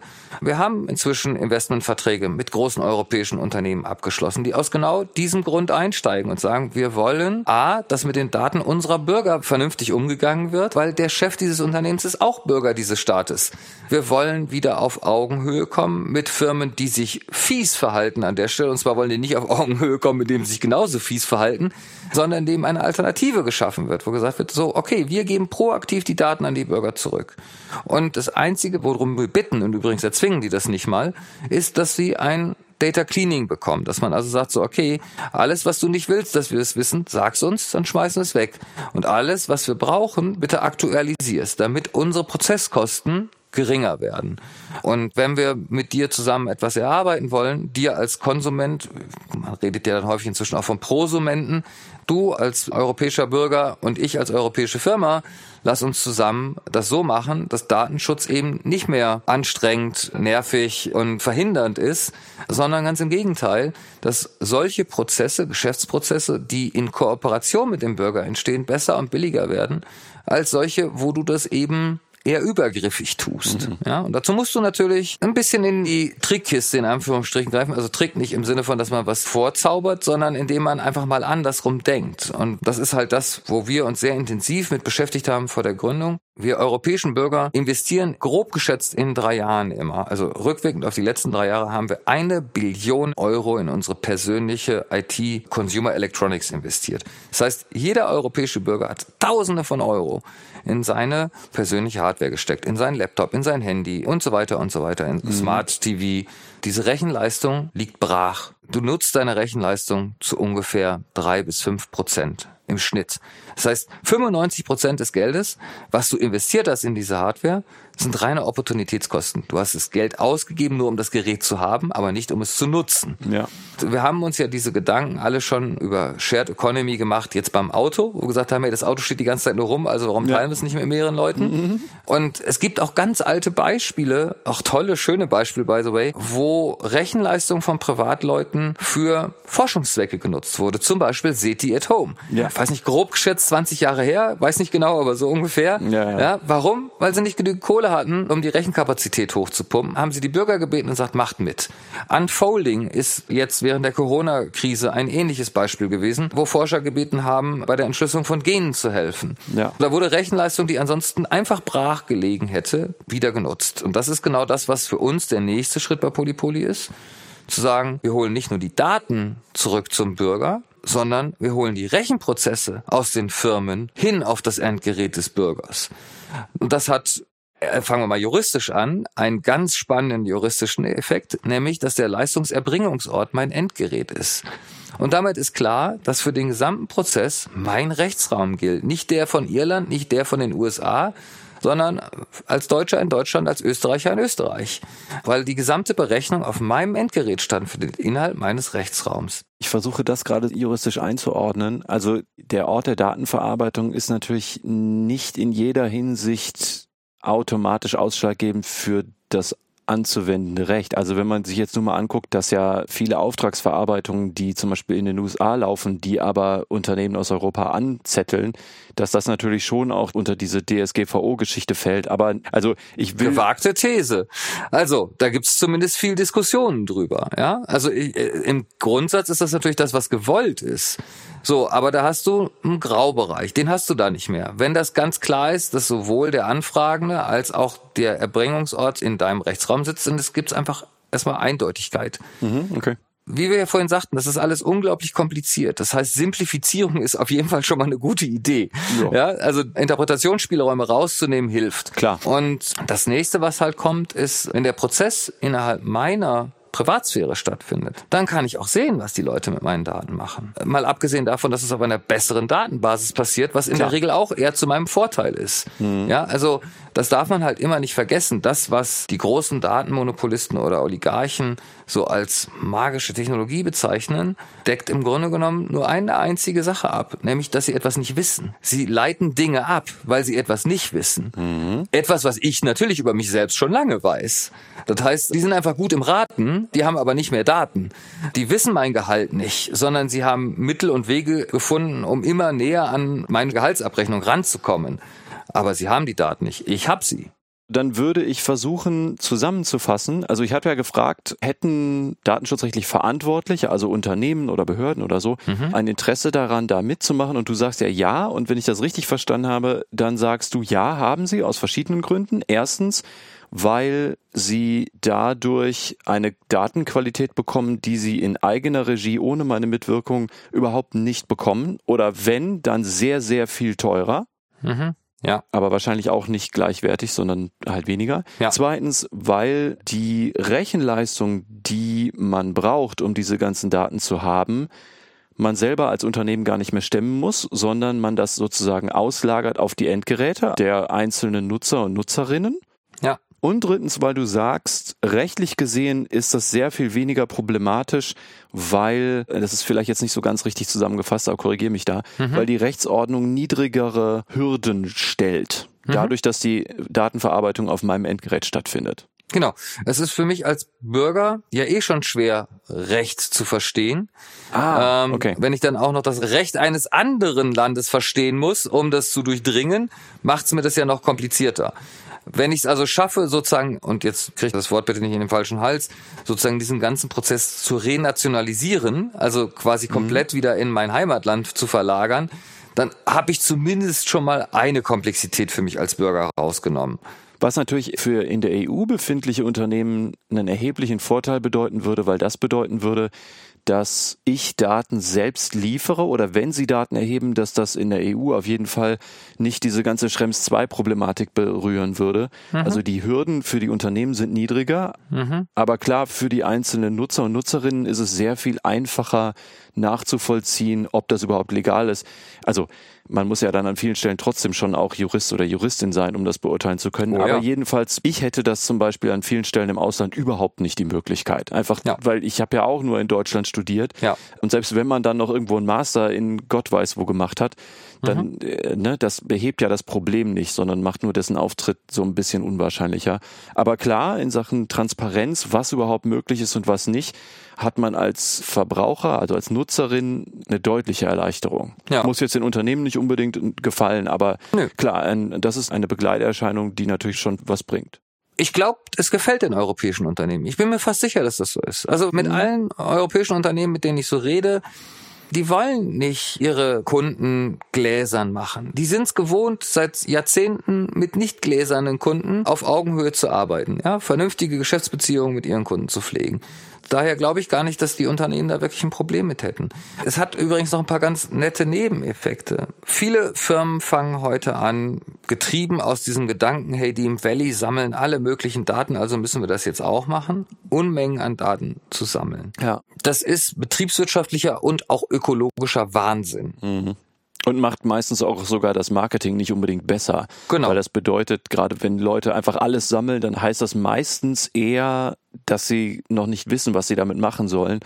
Und ich glaube, wir wissen das ja auch alle. Je mehr Daten man hat, desto schwieriger ist es, da überhaupt einen richtigen Fokus zu wählen. Ja, da würde natürlich der eine oder andere Artificial Intelligence und Big Data Typ widersprechen und das auch partiell mit Recht und partiell eben nicht. Aber lassen wir das mal einfach Zugegeben, mal dahingestellt ja. sein. Okay. Ja? Wie gesagt, 15 Prozent der Daten, das ist eine aktuelle Studie, die mittelständische bis große Firmen haben, sind sogenannte Essential Data. Das heißt Daten, die sie wirklich brauchen, um ihre Geschäftsprozesse hm. abzuwickeln. Verschwindend geringer Teil, ne? Also es gibt noch zwei andere, sogenannte ROT-Daten und Dark Data. Dark Data ist was, wo du sagst so, ey, ich habe überhaupt keine Ahnung, was da drin ist. Wirklich gar keine, nicht den blassesten Schimmer. Ich habe hier irgendwas gesammelt und ich weiß nicht, was es ist. und ROT-Daten sind Daten, die multiple vorliegen, outdated sind, was auch immer. Vergessen wir mal diese ROT-Daten für eine Sekunde. Wofür steht denn die Abkürzung ROT? Ähm, müsste ich auch nochmal nachgucken. Ich weiß es jetzt gerade aus dem Kopf nicht. Ähm, Guck mal kurz. Redundant, outdated, trivial.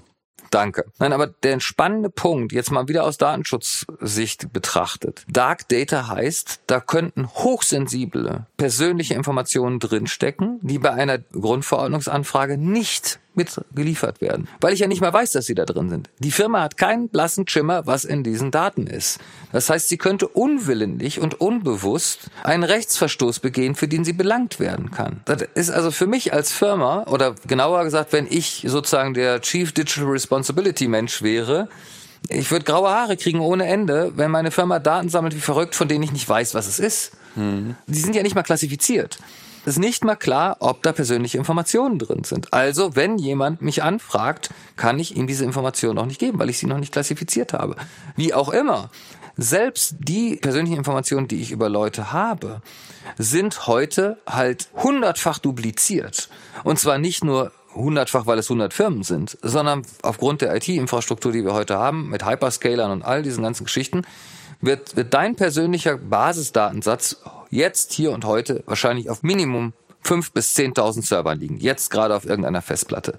Server, für die wir nicht nur Geld ausgegeben haben, sondern seltene Materialien verwendet haben. Die kosten alle Energie. Mhm. Ja, die werden am Ende des Tages heute partiell irgendwo in der Nähe von Green Energy Providern gebaut. Aber Energie, die ich nicht verbrauche, ist grüner als grüne Energie, die ich verbrauche. Klar. So, das heißt, wenn also wir zu der Stelle kommen, dass die Daten wieder mehr und mehr zu mir zurückwandern und sie weniger und weniger irgendwo auf irgendwelchen Servern rumliegen, spare ich massiv Energie, ich spare massiv an wirklich seltenen Erden und so weiter und so weiter und so fort, einfach weil ich keine noch eine Festplatte mehr brauche. Ja, es ist ja wirklich irre, wie viel Datenvolumina da entsteht. Und wenn du jetzt an die ganzen IoT-Devices, die häufig eben auch persönliche Daten beinhalten werden, wenn sie nicht gerade in der Industrieanlage stecken, mhm. da machst du dir kein Bild, was da entsteht. Ja. Jetzt könnte man ja auf die Idee kommen zu sagen, ja, äh, nee, also Daten nur auf den Endgeräten, das ist mir zu wackelig. Also wenn da irgendwie eine Festplatte crasht oder irgendwas, da habe ich ja überhaupt nicht so ein Hochverfügbarkeitsthema. So, das ja. machen wir nicht. Mhm. Was, was sagt man denn da? Ja, Du, also zum einen hast du in der Regel mehr als ein Endgerät. Du hast ein Handy, du hast ein Laptop, du hast ein Auto. Die ganz neuen Autos sind auch alle rollende Supercomputer mit gigantischen Festplatten drin. Also du kannst den Polypod Schritt für Schritt wird er auf mehr und mehr Plattformen gebracht. Dann installierst du den einfach auf mehreren deiner Endgeräte, die synchronisieren sich automatisch und hast schon mal ein Backup. So, jetzt kannst du sagen, okay, aber was ist, wenn mein ganzes Haus abraucht? Und alles stand da auf einmal drin. Mhm. Was hättest du denn vor 50 Jahren gemacht? Was ist vor 50 Jahren gewesen mit wirklich wichtigen Dingen? Das erste, was wir dort demnächst anbieten werden, ist, was wir Social Backup nennen. Du gehst in deine Peer Group zu deiner Mama, zu deinen engsten Freunden und wenn die auch alle Polypod-User sind, dann kann jeder von denen sagen, hey, ich gebe fünf Prozent oder so und so viel Prozent meines Speicherplatzes frei um Bruchstücke, wohlgemerkt nicht Datensätze, sondern zerhackstückte Datensätze von meinen Freunden, dass die die dort speichern können. So, mhm. wenn deine Peer Group nur eine bestimmte Größe hat, dann ist einfach klar, selbst wenn alles abraucht, musst du nur einmal zu deinem Kumpel gehen mit deinem neuen Handy und der muss einmal sagen, du bist es wirklich und dann fängt es an, sozusagen von überall die Sache wieder zusammenzuziehen. Mhm. Dein Kumpel kann deine Daten nicht lesen, um es nochmal ganz klar ja, zu machen. Ja. Das ist genau das, was wir früher auch gemacht haben. Hast eine Kopie von deinem, keine Ahnung, Heiratsurkunde gemacht und hast ihn bei Mama abgelegt. Das andere, was wir früher gemacht haben, ist, wir hatten ein Schließfach. Für wirklich wichtige Unterlagen mhm. hatten wir ein Schließfach bei der Bank. Man kann zu Banken stehen, wie man will. Im Kern ist es mir lieber, eine quasi eher old-fashioned Bank zu haben, die weiß, wie man Bankgeschäft macht, als ein Tech-Unternehmen zu haben, das zwar versteht, wie man Tech macht, aber erst seit zehn Jahren Bank macht. Und dann würde ich sagen, lass uns denen ein neues Geschäftsmodell eröffnen. Zum Beispiel die Deutsche Bank, wenn ich es richtig in Erinnerung habe, äh, nagelt mich nicht fest drauf, betreibt drei atombombensichere Rechenzentren in der Welt. Die haben wirklich hochsichere IT-Anlagen. Die werden in der Lage sein, dir einen Backup-Dienst anzubieten, wo du sagen kannst, ich habe hier ein digitales Schließfach. Oder Firmen wie Dracoon, das ist eine Company, glaube ich, in Süddeutschland, die so eine hochsichere Alternative zu Dropbox baut. Cloud ist ja nicht per se böse. Cloud ist ein Werkzeug. Im Wesentlichen heißt Cloud ja einfach nur, dass der Computer, auf dem deine Sachen stattfinden, jemand anders gehört. Mehr heißt ja. Cloud nicht. Ja, ja. Das kann man natürlich weiterhin nutzen. Man sollte nur genau überlegen, wann brauche ich das? Ja? Okay, also das, die Antwort war tatsächlich viel vielschichtiger, als ich dachte. Aber also die Antwort ist, ja, haben wir dran gedacht, läuft. Na klar. Ja. Und zwar so, wie Menschen das machen würden. Nicht so, wie Techies das machen Ja. würden, sondern wie normale Menschen das machen würden. Normal, in Anführungsstrichen. die Lösungen, mit denen ihr da jetzt kommt, ne, das finde ich sehr erfrischend, dass Polypoly da ganz anderen Fokus hat und sagt, wir wollen wieder dahin zurück, wo wir eigentlich als Menschen hergekommen sind, nämlich in diese soziale Interaktion und was für Daten sind in welcher Hinsicht für die soziale Begegnung, wenn du so willst, relevant und wie können wir damit umgehen. Ja, also es hat einen ganz einfachen Hintergrund. Wie gesagt, wir haben ja vorhin auch schon gesagt, dass es alles so abstrakt, so indirekt, so kompliziert ist. Nun kann ich doch nicht von irgendeinem Bürger erwarten, dass er das geistige Rüstzeug und die Zeit hat, sich das alles reinzuflöten, um das mal ein bisschen rustikal auszudrücken, sondern die Technik muss sich dahin entwickeln, dass sie von den Menschen wieder nutzbar ist, nicht umgekehrt. Ja. Empowerment von Bürgern kann nicht heißen, dass sich die Bürger schlau machen, wie diese, Entschuldigung, ich es mal so sage, blöde Technik funktioniert, die wir da entwickelt haben in den letzten Jahren, sondern es muss genau umgekehrt sein. Und das wurde und das kennen wir alle, das Beispiel, einmal sehr erfolgreich zum Beispiel, das wurde schon mehrfach, aber ein sehr prägnantes, schönes Beispiel, ist Ende der 70er im Silicon Valley passiert bei Xerox, als die die grafische Benutzeroberfläche erfunden haben. Also die hat nicht weder Apple noch Microsoft entwickelt, sondern die Xerox erfunden. Alan Kay und Adele Goldberg haben damals gesagt, wir nehmen erlerntes Verhalten aus der Realität, nämlich den Schreibtisch und den Mülleimer und so weiter und so fort. Und damit wird es einfach für Menschen, Computer zu benutzen, weil sie dieses erlernte Verhalten transportieren können in die digitale Welt. Ja. Nichts anderes machen wir hier auch wieder. Wir nehmen erlerntes Verhalten aus der realen Welt und machen das nutzbar in der digitalen Welt. Und lass mich noch einen Satz dazu bringen. Als Techie finde ich so Blockchain und all dieses Ganze, das ist alles spannend. Ja, so das ist aber spannend der Technologie wegen. Ja. Hier geht es aber um Menschen und um ihre Privatsphäre, um ihr tiefstes Inneres. Es gibt ja so erschütternde Beispiele, was passiert ist, weil Technologie Dinge offenbart hat, die man nicht hätte offenbaren sollen. Menschen, die vielleicht in nicht ganz so, ich sag mal, offenen Kulturen leben, wie wir das jetzt tun, Ja. haben wirklich schlimme Schicksale erlitten. Ähm, Eine junge Frau hat sich vor einigen Jahren umgebracht. 14 war die, glaube ich, weil sie schwanger war und der Algorithmus das rausgefunden hat und es so ihr Vater erfahren hat und so weiter und so fort. Wirklich schlimme, schlimme Dinge. So müssen wir zum Beispiel auch, wenn wir über Datenökonomie nachdenken, was ist denn mit Menschen, die in, wie heißt es so schön, prekären Verhältnissen leben? Wenn du jetzt nur für deine Daten bezahlt wirst, dann entzeugst du eine Mechanik, die Menschen, die jeden Euro zweimal umdrehen müssen, plötzlich dazu bewegen, sich digital nackig hinzustellen, nur damit sie die Schulfreizeit ihres Kindes bezahlen können. Jeder Elternteil würde das tun und sagen, ja, na klar, gebe ich von mir was auf, um meinem Kind die Schulfreizeit zu finanzieren. Das darf doch so nicht sein. Also wir dürfen doch jetzt eine neue Datenökonomie nicht so bauen, dass der eigentliche Incentive wieder ist, du kriegst mehr Geld, mehr Service, je mehr Daten du sozusagen wieder freigibst, sondern es muss ja genau umgekehrt, wie wir vorhin auch sagten, Privatsphäre muss Sachen beflügeln. Und wenn die, Berechnung auf deinem Endgerät stattfindet, dann verlassen die Daten dein Endgerät nicht. Du musst dich nicht nackig machen, um Service zu benutzen. Du musst dich nicht digital entblößen, um Teil dieser neuen digitalen Ökonomie zu sein, weil du eigentlich für deine Rechenleistung bezahlt wirst. Und das ist, glaube ich, ein Punkt, den wir noch gar nicht angesprochen hatten dass das, was bei uns halt auch ein ganz essentieller Teil ist, ist, dass du Geld verdienst, dass du als Bürger ein digitales Einkommen erzielen kannst darüber, dass du deine Rechenleistung im Kontext deiner Daten vermietest. Die logische Konsequenz wäre doch für Unternehmen dann erstmal zu sagen, ja, alles klar, wenn ich dann mit den Daten kein Geld mehr verdiene, werden halt meine Produkte teurer. Ja, also im Falle von Facebook wäre das so.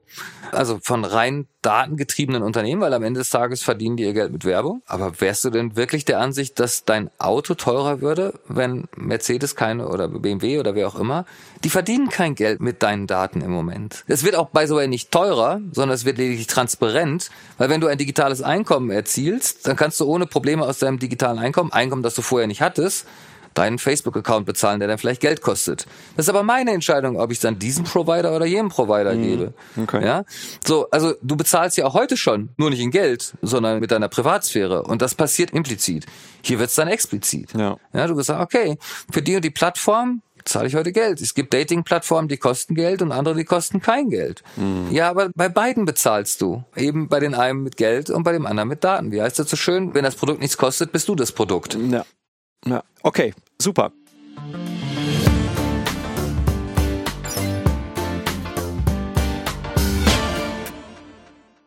Und dann müssen wir eigentlich auch noch so eine Art Mini-Werbeblock für Polypoly noch mit reinmachen, einfach um den Leuten so ein bisschen eine Idee zu geben, was sie denn machen können, wenn die sagen, ah, ich finde diese Lösung schon super oder ich würde mir das gerne mal angucken. Man muss ja jetzt nicht direkt Genosse werden oder Genossin, aber einfach, was sollen die Leute machen, wenn die sich dafür interessieren, was Polypoly macht? Wie steigt man da am besten ein? Wie, ja, wie steigt man am besten Mhm. ein?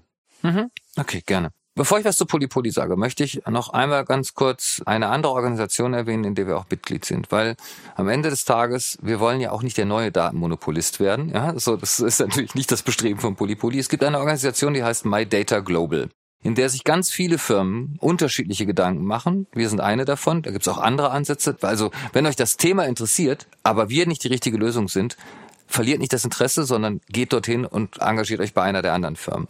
Natürlich freuen wir uns, wenn ihr zu uns kommt. Und wie kann man das? Also man kann bei Polypoly einfach auf die Seite polypoly.coop gehen. Da findet ihr jede Menge Unterlagen. Wir machen monatlich auch Meetings, wo man einfach dazukommt und Fragen stellen kann. Für uns natürlich wichtig ist es, dass die Leute auch Genosse werden. Und zwar aus zwei Gründen. Zum einen der Genossenschaftsbeitrag, also einmalige Beitrag ist fünf Euro für einen Anteilsschein hilft natürlich auch, das Projekt zu finanzieren. Nur ein Teil, einer von drei Teilen. Klar, natürlich. Ähm, ne, so. Und das andere, und das ist das Wichtigste, im Netz sollte man niemanden trauen, auch uns nicht. Und insofern als Genosse hast du eben die Möglichkeit, uns auf die Finger zu schauen und auch deine Stimme zu erheben und zu sagen so, hey, liebe Poli-Poli, ein bisschen weiter rechts oder ein bisschen weiter links laufen bitte, weil ihr lauft gerade in die falsche Richtung. So, das heißt also auch dieses Kontrollelement in der Genossenschaft ist uns ein ganz wichtiges Element. Und das muss ich echt sagen, mit unseren Genossen zusammenzuarbeiten, auch mit dir, macht wirklich viel Spaß, weil da einfach unglaublich viele gute Gedanken kommen und unglaublich konstruktive Kritik. Ja, das kann ich auch bestätigen, ja. Das macht so einen Spaß, auch weil es so eine heterogene Truppe ist. Wir haben ja auch durchaus Leute, die jenseits der 80 sind und aus dem Süden Deutschlands, aus dem Norden Europas, oh, weiß der Henker, wo sie überall herkommen. Junge Leute, alte Leute, Leute mit hohem Bildungsgrad, Leute, die eher handwerklich unterwegs sind und diese unterschiedlichen Perspektiven auf dieses Thema zu sehen, macht einfach richtig, richtig Spaß. Für uns ist es eigentlich immer wieder so ein Highlight im Monat, mit unseren Members zusammenzukommen. Nun kann man natürlich nicht nur als Privatperson bei uns mitmachen, eben indem man Genosse wird, sondern man kann natürlich auch als Firma mitmachen. Das heißt also, wer sozusagen entsprechende Position als CDA oder als Datenschutzverantwortlicher hat und sagt so, hey, das ist was für meine Firma, die sollen da mitmachen, damit ich auch besser schlafen kann, einfach auch an uns wenden. Wir helfen dann auch, dass sozusagen die eigene Firma dann an das Polysystem angedockt wird und das tun wir super gerne und natürlich sind wir auch offen für Investments an der Stelle, will ich auch gar nicht verhehlen. Und last but not least, ne, wir haben eben diese drei Player, Firmen, Bürger und das Staatswesen. Das muss ich wirklich sagen, gerade so in den letzten Wochen haben wir unglaublich tolle Gespräche mit Regierungsorganisationen, Behörden in Europa geführt. Gerade in Österreich haben wir gerade ganz tolle Gespräche geführt. Da ist ein unglaublicher Wille, was zu bewegen. Falls uns einer zuhört, der auch aus einer Behörde kommt, auch einfach E-Mail schicken oder anrufen. Wir sind da super, super offen, weil am Ende des Tages sind wir alle leidenschaftliche Europäer und wollen was dafür tun, dass wir hier eine europäische Alternative zum chinesischen und zum amerikanischen Modell zu bauen. Dankeschön. Lass uns zum Fazit kommen. Gerne.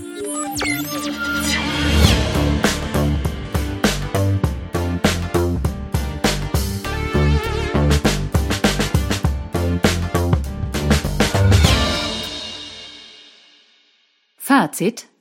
Wie fassen wir zusammen? Also ich kann sagen, die Umsetzung von Betroffenenrechten jedenfalls nach der DSGVO hinkt bislang erheblich. Also ja, die Ansprüche sind im Gesetz, aber die Umsetzung ist, selbst wenn sie so funktioniert, wie sie bisher gedacht ist, eigentlich, also sie liefert eigentlich nicht das Ergebnis, das jedenfalls ich unter diesem Gesichtspunkt dieser Souveränität des Umgangs mit den eigenen Daten gern sehen würde.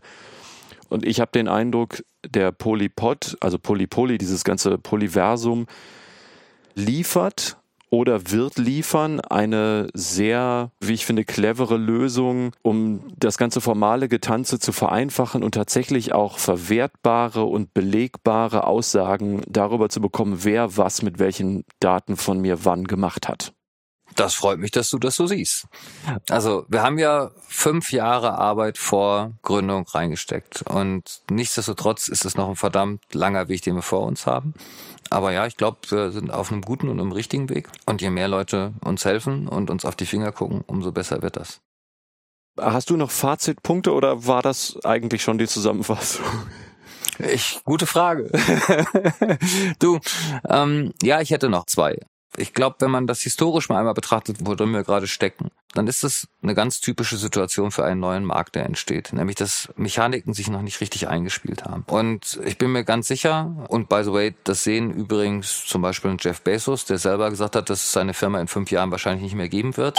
Oder ein Vorstandsmitglied einer großen Suchmaschine, der mal gesagt hat in einem privaten Gespräch, we are working on a dying business model. Die wissen das alle, dass sich da was ändern wird. Die Frage ist nicht, ob es Facebook und Co. morgen noch geben wird. Sie werden sich wahrscheinlich einreihen in die lange Reihe von gestorbenen Tech-Giganten. Die Frage ist nur, durch was wird's ersetzt? Und mhm. hoffentlich nicht durch was Schlimmeres. Ja. ja, wenn ich mir also überlege und da noch mal einmal ganz kurz Betroffenenrecht aus auf einer ganz anderen Ebene, was passiert, wenn Facebook pleite geht? Was passiert dann mit den Daten der Bürger, die da mhm. drin sind? Ja. Werden die dann meistbietend an irgendjemand verhökert? Oder wie beim MySpace stehen sie plötzlich völlig öffentlich im Netz, weil kein Administrator mehr da ist, der dafür sorgt, dass sie da nicht stehen. Mhm. So, das heißt also, das, was wir jetzt viel besprochen haben, ist Vergangenheitsbewältigung. Die muss auch aufgeräumt werden. Ne? Wir müssen unsere Privatsphäre Schritt für Schritt zurückholen, weil wir sie verloren haben. Aber dann muss halt ganz klar ein Konterpunkt gesetzt werden, wo wir gesagt haben, da gibt's eine bessere Alternative und nicht eine noch schlimmere. Dankeschön, Thorsten. Ein sehr schönes Schlusswort. Dann sind wir für heute fertig. Liebe Hörerinnen, liebe Hörer, wenn wir irgendeinen Aspekt vergessen haben oder ihr mehr über Polypoly erfahren wollt, ich würde traditionell sagen, twittert das gerne an die üblichen Accounts, also at legal-bits oder an mich at ra-stiegler. Thorsten, wie ist das bei dir mit Twitter-Account? Äh, ich persönlich habe natürlich keinen, ähm, aber die Firma hat einen. Ähm, das Dumme ist nur, ich weiß ihn gerade aus dem Kopf nicht. Warte, gib mir 30 Sekunden, wie er heißt. Das kannst du ruhig drin lassen, by the way. Es muss nicht rausschneiden. Ich stehe zu meiner eigenen Unfähigkeit an manchen Stellen. Poly Poly Koop. Danke. Siehste. Hey. Das Lustige an unserer Company ist ja auch, äh, es gibt so einen Twinkle in the Eye, wo wir uns immer gerne selber mit aufziehen, ist, dass wir immer sagen, wir sind ein Rentner-Startup. Viele unserer Mitinitiatoren haben die 60 schon klar im Blick oder sind sogar schon dran vorbeigezogen. Und insofern habe ich den großen Luxus, den viele Jugendliche, Kinder und auch Leute, die eher vielleicht so Mitte 20, 30 sind, nicht haben, dass meine Jugendsünden in der Fotokiste meiner Mutter vergilben und man sie nicht bei Google findet. Es führt aber eben auch dazu, dass ich mich mit Sachen wie Twitter selber persönlich eher schwer tue, wo ich sage so, hey, hm. brauche ich das? Nicht wirklich. Ja. Ja, ansonsten kann man sich, glaube ich, auch einfach direkt an euch wenden, wenn klar, man immer. Fragen hat, wenn man mitmachen möchte. polypoly.coop. Genau. Ansonsten der übliche E-Mail-Kanal für Feedback zum Podcast, wenn ihr wollt, podcast.stiegler-legal.com. Und ansonsten bleibt mir nur dir, Thorsten, herzlichen Dank zu sagen, dass du Polypoly mit seinen Zielen und Mitteln beleuchtet hast. Sehr gerne. Vielen Dank für die Einladung. Danke, dass ihr euch die Zeit nehmt. Ich meine, Frank kennt ihr, der hat immer interessante Sachen zu erzählen, dass ihr jetzt euch die Zeit genommen habt, mir auch zuzuhören. Dafür vielen Dank. Und wie gesagt, das Wichtigste ist, engagiert euch für Datenschutz und engagiert euch für eine bessere Alternative zum Datenschutz als das, was wir heute haben. Gebt nicht auf, bleibt dran. Es ist einfach wichtig für die nächsten Generationen, dass wir Datenschutz auch vielleicht als eine andere Art von Nachhaltigkeit verstehen. Und vielleicht sehen wir ja manche von euch dann auch bald auf einem Poly-Poly-Meeting. Dankeschön, macht's gut. Tschüss.